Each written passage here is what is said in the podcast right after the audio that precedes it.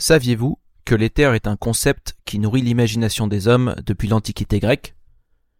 Les qualités supposées de cette substance immatérielle, considérée par l'école pythagoricienne comme étant le cinquième élément, ont été discutées par des personnages aussi illustres que Platon, Aristote, Descartes, Newton et même Einstein. En fait, la liste des caractéristiques physiques, spirituelles et chimiques attribuées à l'éther est si longue que sa définition semble être aussi insaisissable que le corps subtil qu'elle désigne. En 2013, l'Ether fait tourner la tête de Vitalik Buterin, qui décide de nommer le projet sur lequel il est en train de travailler en son honneur. Il publie le white paper d'Ethereum en décembre 2014, dans lequel il décrit un protocole qui a vocation à dépasser la crypto-monnaie. Ethereum sera une plateforme d'application pair à pair incluant une dimension économique. En d'autres termes, Vitalik Buterin ambitionne de construire un ordinateur mondial. Huit ans plus tard, force est de constater l'extraordinaire succès de cette idée.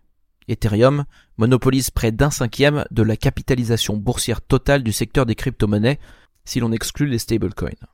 Les contrats intelligents et les applications décentralisées mentionnées dans le white paper sont aujourd'hui plus qu'une simple vue de l'esprit.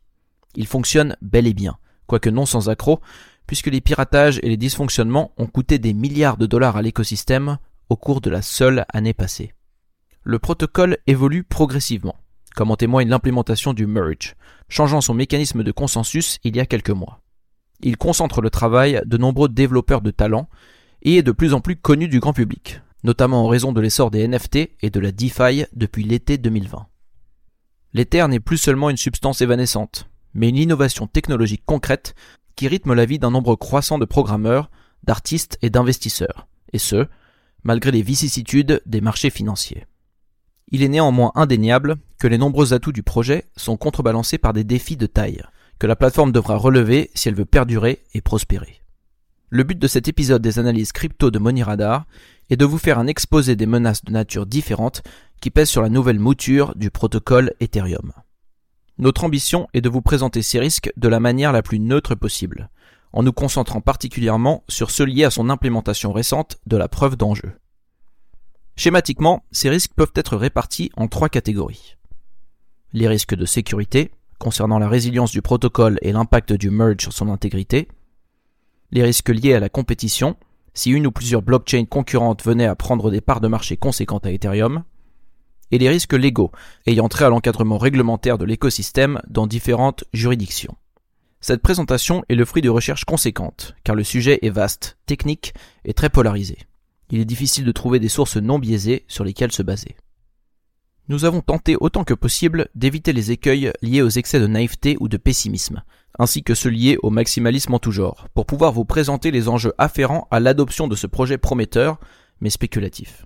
Nous précisons quand même que ce qui va suivre ne constitue en aucun cas un conseil financier, et que nous vous invitons, comme toujours, à faire vos propres recherches. Bonjour à tous, et bienvenue sur Money Radar Crypto. Commençons tout de suite avec la sécurité et la décentralisation, qui sont deux des trois éléments du trilemme de la blockchain, dont vous avez sans doute déjà entendu parler. C'est un concept développé par Vitalik Buterin, et qui illustre une réalité bien connue des ingénieurs. Le développement d'un produit implique de faire des compromis. Dans toute blockchain, il y a une friction entre trois éléments. En premier lieu, la sécurité. La chaîne est-elle résistante aux attaques informatiques et aux bugs? Deuxièmement, la décentralisation. Un petit nombre d'acteurs peut-il obtenir une influence disproportionnée sur le protocole? Et enfin, troisièmement, la scalabilité, aussi appelée extensibilité, qui consiste à maintenir la qualité d'un produit alors que sa demande s'accroît et que le nombre de transactions augmente. Chacun de ces éléments a une importance existentielle. La sécurité et la décentralisation de manière directe, pour éviter les piratages et la monopolisation qui détourneraient la chaîne de son but premier, et la scalabilité de manière indirecte, parce qu'un protocole dont la vitesse de transaction est trop basse ou dont les frais sont trop élevés perd des utilisateurs au profit de ses compétiteurs et devient une ghost chain quand il est finalement délaissé par les investisseurs et les développeurs. C'est la recherche d'un nouvel équilibre plus avantageux entre ces trois forces antagonistes qui a inspiré le changement du mécanisme de consensus d'Ethereum en 2022, qui est passé de la proof of work, la preuve de travail, à la proof of stake, la preuve d'enjeu. Cette transition est un événement sans précédent dans l'histoire des crypto-monnaies, qui a été comparé au fait de changer le moteur d'un avion en plein vol. Le mécanisme de consensus est le cœur d'une blockchain, puisqu'il permet de vérifier les transactions, d'assurer que la chaîne est la même pour tout le monde et d'écarter les tentatives de transactions frauduleuses. La question de déterminer quel est le meilleur mécanisme de consensus fait l'objet de débats vigoureux depuis une dizaine d'années environ. Selon les défenseurs de la preuve d'enjeu, comme Vitalik Buterin, elle permet de sécuriser la blockchain de manière plus efficace et plus économique que les méthodes basées sur le minage, utilisant des cartes graphiques, comme dans le cas d'Ethereum 1.0, ou des circuits intégrés spécialisés, comme avec Bitcoin. Cette preuve d'enjeu permet en effet de détruire les jetons d'un attaquant par un processus appelé slashing, qui consiste à supprimer le stake d'un acteur se comportement malicieusement, ce qui le prive de toute influence sur le protocole. Par contraste, sur une blockchain proof of work, un attaquant ayant réussi à amasser suffisamment de puissance de calcul peut durablement perturber le fonctionnement de la blockchain sans méthode de recours possible. C'est ce qu'on appelle une spawn camping attack, par analogie avec les jeux vidéo. De plus, la preuve d'enjeu permet d'éviter la concentration de la puissance de calcul qui advient du fait d'économies d'échelle. Le fait pour un mineur de vendre les jetons qu'il gagne pour acheter plus de circuits intégrés lui procure un avantage non linéaire sur les nouveaux entrants. Le marché est donc progressivement oligopolisé par les acteurs les mieux capitalisés. Ces fermes de minage sont aussi sous le feu des critiques parce qu'elles consomment une grande quantité d'électricité, et parce qu'elles sont facilement détectables et donc potentiellement faciles à réquisitionner pour un État hostile qui déciderait de contrôler leurs opérations. Une critique plus complète des risques associés aux crypto preuves de travail est au-delà de la portée de cette vidéo, mais si le sujet vous intéresse, nous vous recommandons de consulter notre épisode au sujet des risques associés au Bitcoin. Dans les quelques minutes qui vont suivre, nous allons vous présenter les principales critiques de la preuve d'enjeu d'Ethereum 2.0. En premier lieu, il est important de souligner une différence toute simple entre ces deux mécanismes. Ils existent à différents niveaux de complexité. Ce simple constat contient, si l'on en tire toutes les conséquences, tous les problèmes qu'on peut avoir avec la preuve d'enjeu. Selon le développeur Ethereum Benjamin Edgington, il suffit de quelques centaines de lignes de code pour programmer une blockchain proof of work. Pour une blockchain proof of stake, il en faut plusieurs centaines de milliers. Cet écart s'explique par le fait que le Bitcoin par exemple n'a pas besoin de mettre en place de mesures pour punir les acteurs mal intentionnés, puisqu'ils se punissent eux-mêmes en gaspillant leurs ressources à miner des blocs sur une chaîne non canonique. Miner des blocs invalides est un effort qui leur revient cher. Par contraste, sur une blockchain à preuve d'enjeu, le fait de miner des blocs sur plusieurs chaînes en parallèle demande une dépense d'énergie marginale tout à fait triviale, puisqu'il n'existe pas de lien physique entre les ressources employées et les blocs minés. Sans contre-mesure, un staker a un intérêt égoïste à valider des blocs sur le plus grand nombre de chaînes parallèles possible. On se retrouve donc avec plusieurs blockchains en compétition. Cette situation, appelée équivocation, est exactement ce que l'on essaie d'éviter avec un mécanisme de consensus. Ce problème est connu sous le nom de Nothing at Stake Problem, c'est-à-dire le problème du rien en jeu, et est contrecarré par des mesures de sanctions pour les contrevenants, comme le slashing dont nous vous parlions il y a un instant. Si le réseau détecte qu'un staker valide des blocs sur une blockchain concurrente, une partie des ETH stakés est détruite. C'est un processus complexe sur lequel on reviendra dans un instant, car il risque d'inclure une dimension politique dans la blockchain, qui a justement pour atout d'être non influençable par la politique. Une prochaine mise à jour de l'Ethereum 2.0, le sharding, est prévue dans le courant de l'année.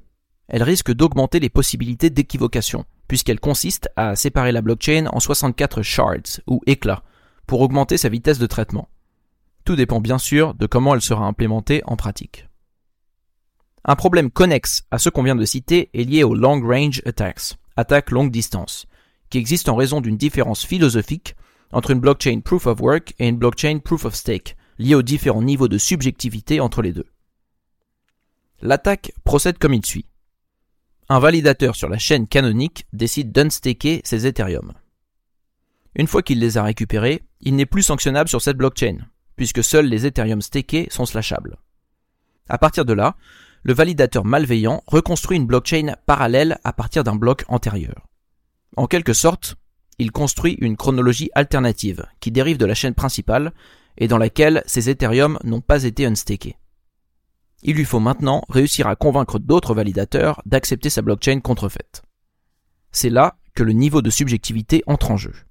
Ce qu'on entend par niveau de subjectivité, c'est le degré auquel on a besoin de faire confiance à une tierce partie pour déterminer la chaîne authentique d'un protocole.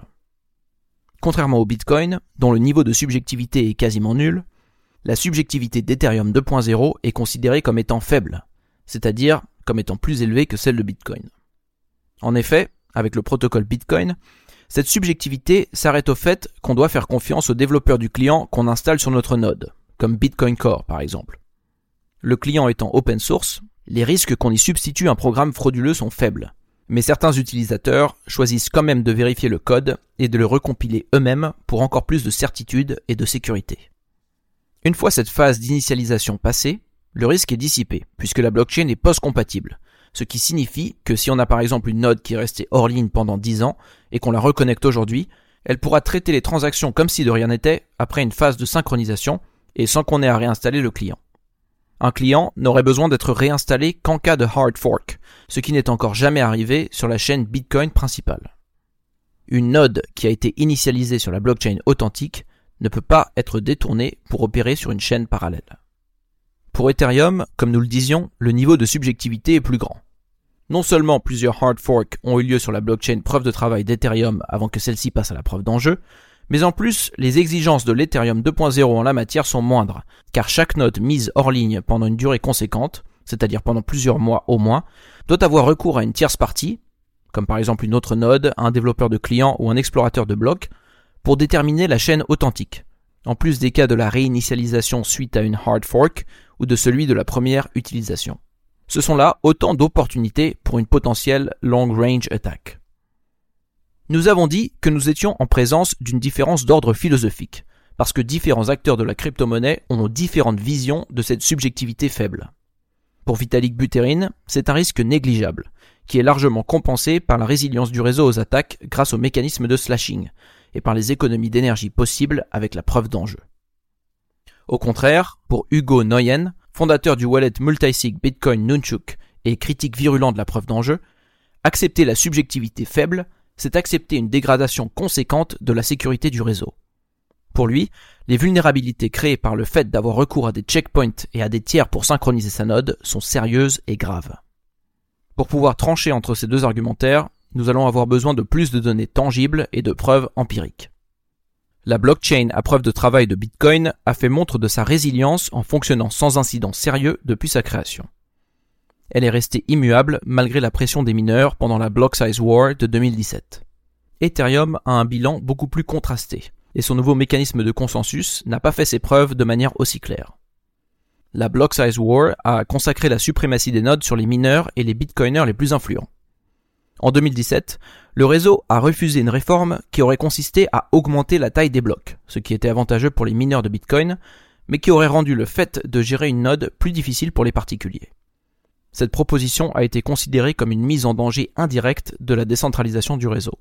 Cette réforme, appelée Segwit 2X, à ne pas confondre avec la soft fork Segwit, a été rejetée alors qu'elle était défendue par un nombre de mineurs produisant plus de 80% du hash rate, par le plus grand producteur d'équipements de minage, par un certain nombre de développeurs très influents et par des plateformes majeures comme Coinbase ou Grayscale.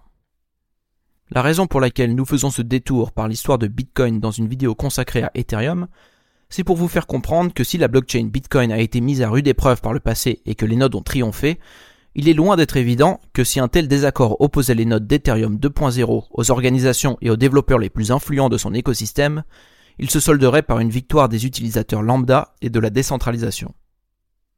L'histoire d'Ethereum précédant sa transition à la preuve d'enjeu contient déjà plusieurs éléments alarmants quant à l'influence disproportionnée de certains individus et organisations sur le protocole.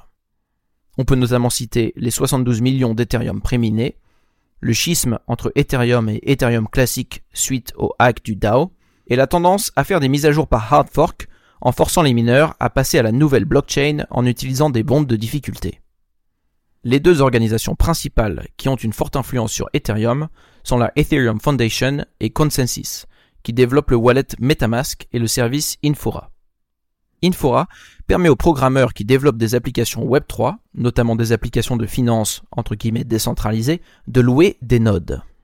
Cela permet à la fois de faciliter les interactions entre usagers et smart contracts et de rendre plus accessible et plus simple le déploiement de nouvelles applications Web 3. Cette praticité a pour prix une recentralisation du système, ce qui rend la DeFi sur Ethereum vulnérable à de larges pannes, comme cela s'est déjà produit. elle rend aussi la chaîne dépendante d'un petit nombre d'acteurs privés ayant énormément de pouvoir, et elle la rend plus facilement censurable, comme nous en reparlerons dans un instant.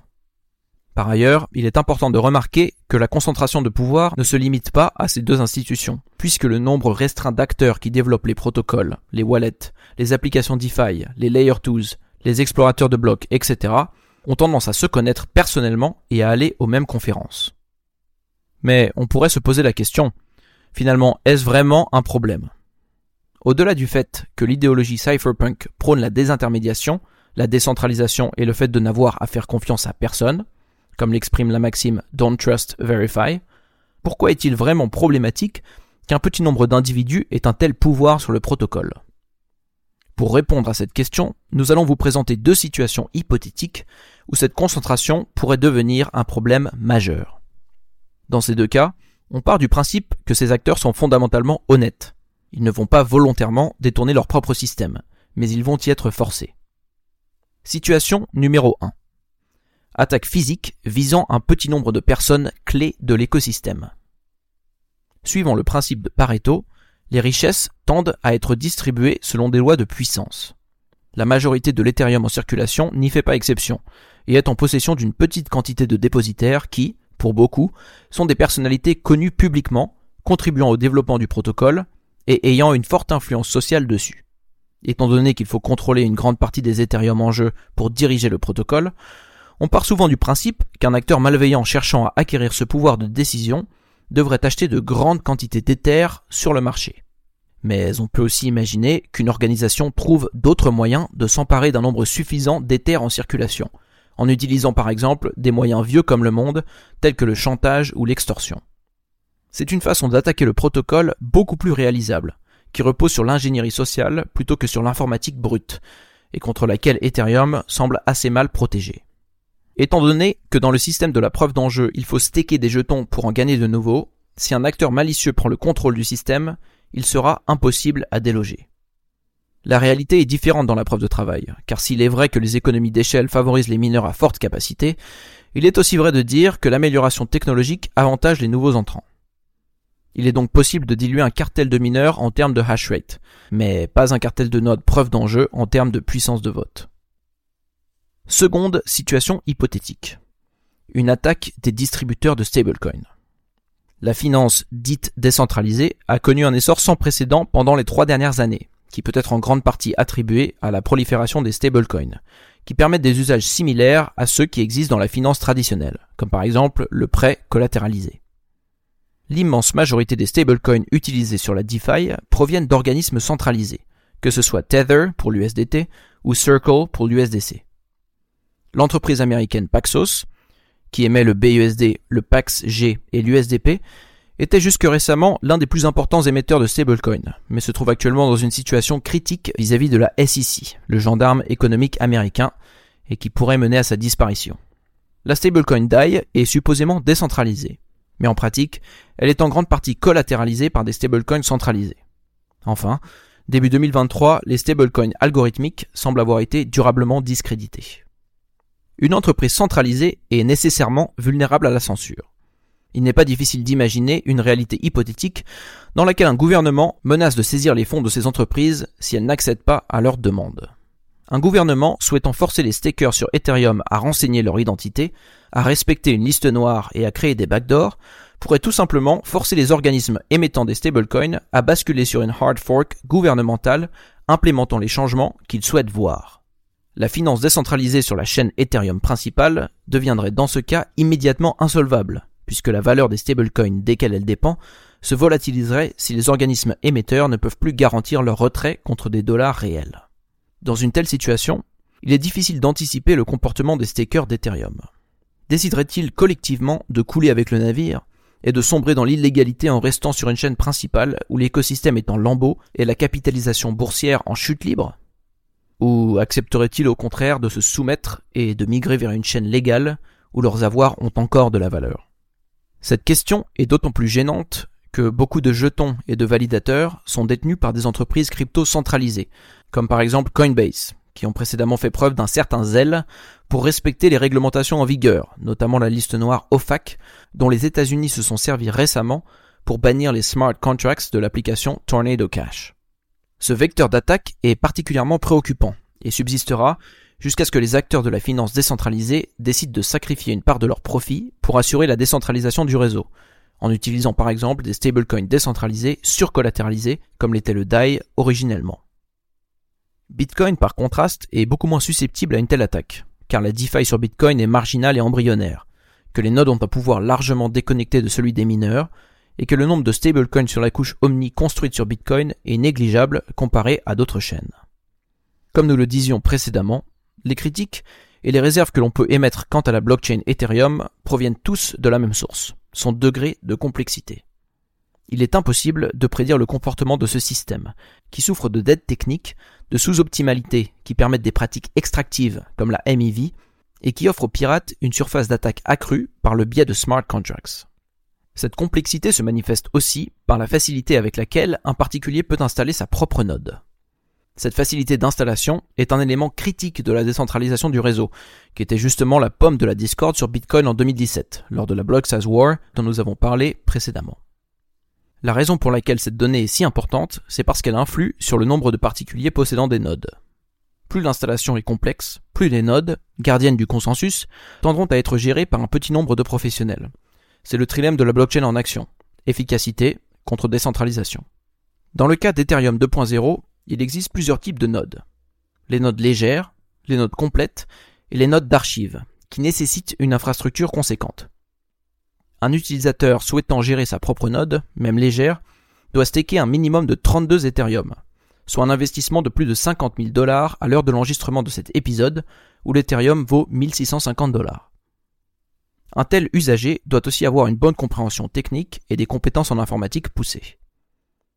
Concrètement, ces exigences sont beaucoup trop élevées pour l'utilisateur lambda, qui préfère déléguer ses Ethereum à une plateforme comme Lido Finance ou Binance, qui les stake pour lui, et qui lui reverse une part des bénéfices résultant du staking et de la MEV. De plus, l'usager obtient un jeton dérivatif, comme le STETH ou le BETH, qu'il peut utiliser comme collatéral dans la DeFi. C'est ce qu'on appelle le liquid staking. Malgré leurs avantages, ces pratiques réintroduisent des risques de tierce partie, contraires à l'esprit originel de la blockchain. En cas de dysfonctionnement du protocole, le jeton peut perdre son alignement avec la valeur sous-jacente, voire ne plus permettre de récupérer l'Ethereum staké.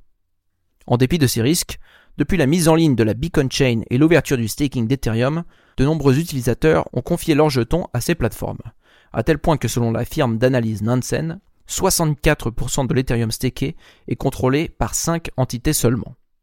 Cette centralisation est préoccupante et n'a pas échappé à l'attention de la SEC, qui pourrait décider de réguler lourdement le protocole si elle estime qu'il est insuffisamment décentralisé et relève donc de son périmètre juridique, ayant trait aux actifs financiers. Il est vrai que la mise à jour d'Ethereum l'a fait de plus en plus ressembler à une crypto-action, plutôt qu'à une crypto-monnaie.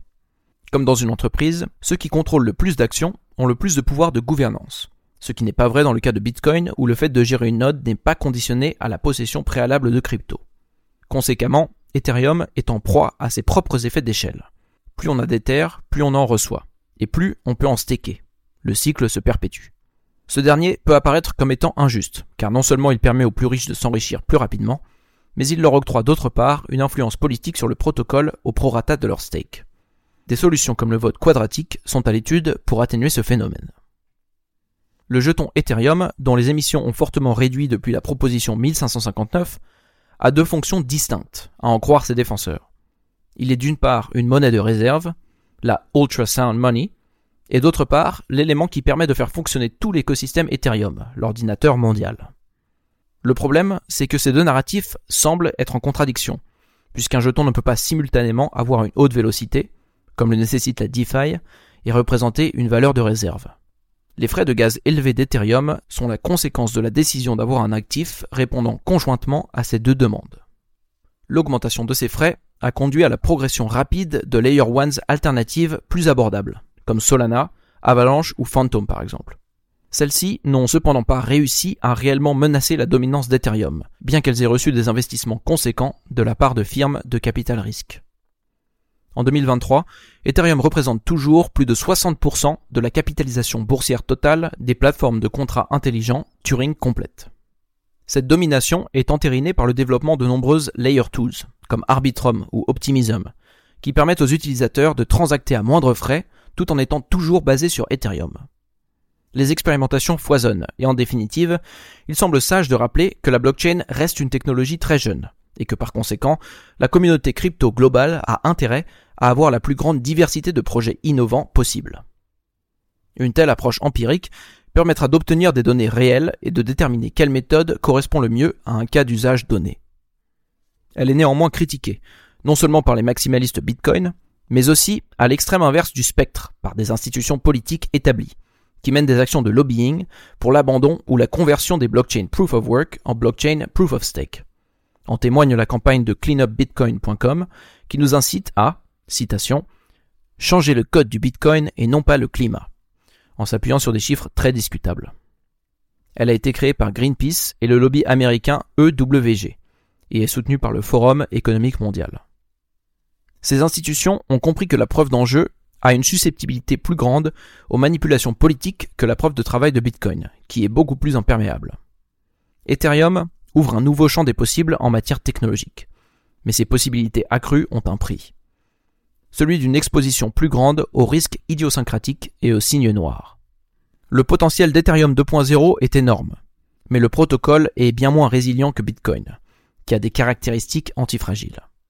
Ce compromis a été choisi par les développeurs et la communauté d'Ethereum. Dans un environnement propice, ce protocole pourra continuer à se développer sans entrave, mais une attaque coordonnée d'institutions hostiles menacerait son existence même.